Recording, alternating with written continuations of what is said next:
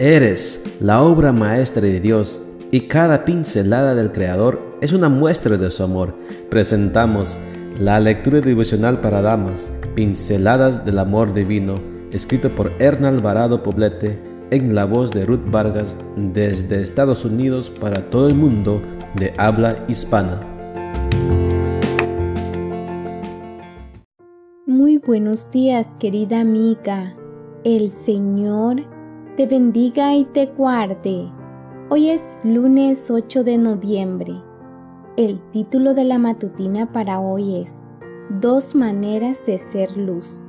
Nuestro versículo de memoria lo encontramos en Juan 8:12 y nos dice, Otra vez Jesús les habló diciendo, Yo soy la luz del mundo.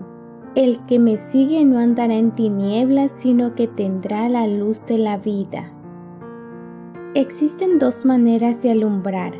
Uno, ser una fuente de luz como una lámpara, por ejemplo.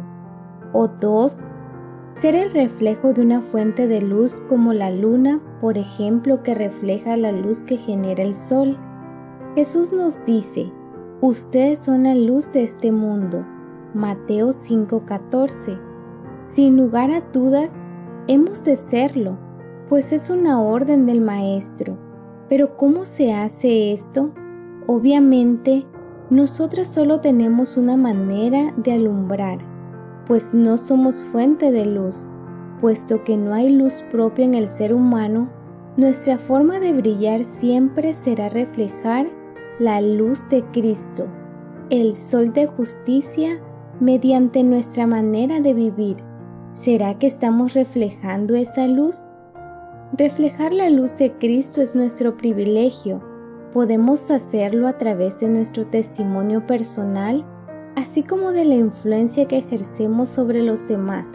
Seguramente habrás escuchado ese cantito que dice, esta lucecita mía la dejaré brillar, esta lucecita mía la dejaré brillar, brillará, brillará, brillará no la apagues, Satanás.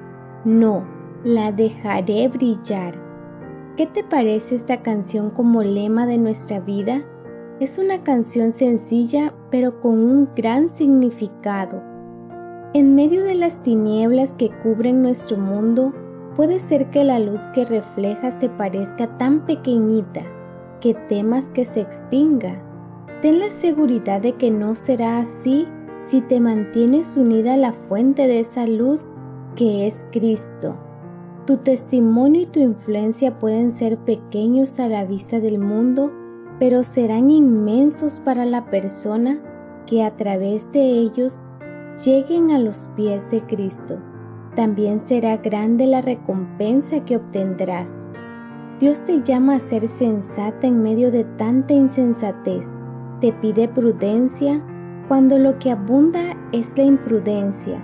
Aprecia tu lealtad cuando las lealtades se denominan a sí misma inteligentes. Te insta a luchar por la justicia aun cuando seas tratada injustamente.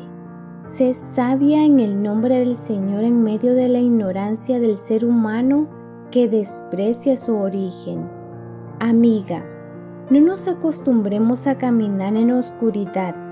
El fuego del Espíritu Santo está en nuestra disposición para que nuestra antorcha nunca deje de alumbrar.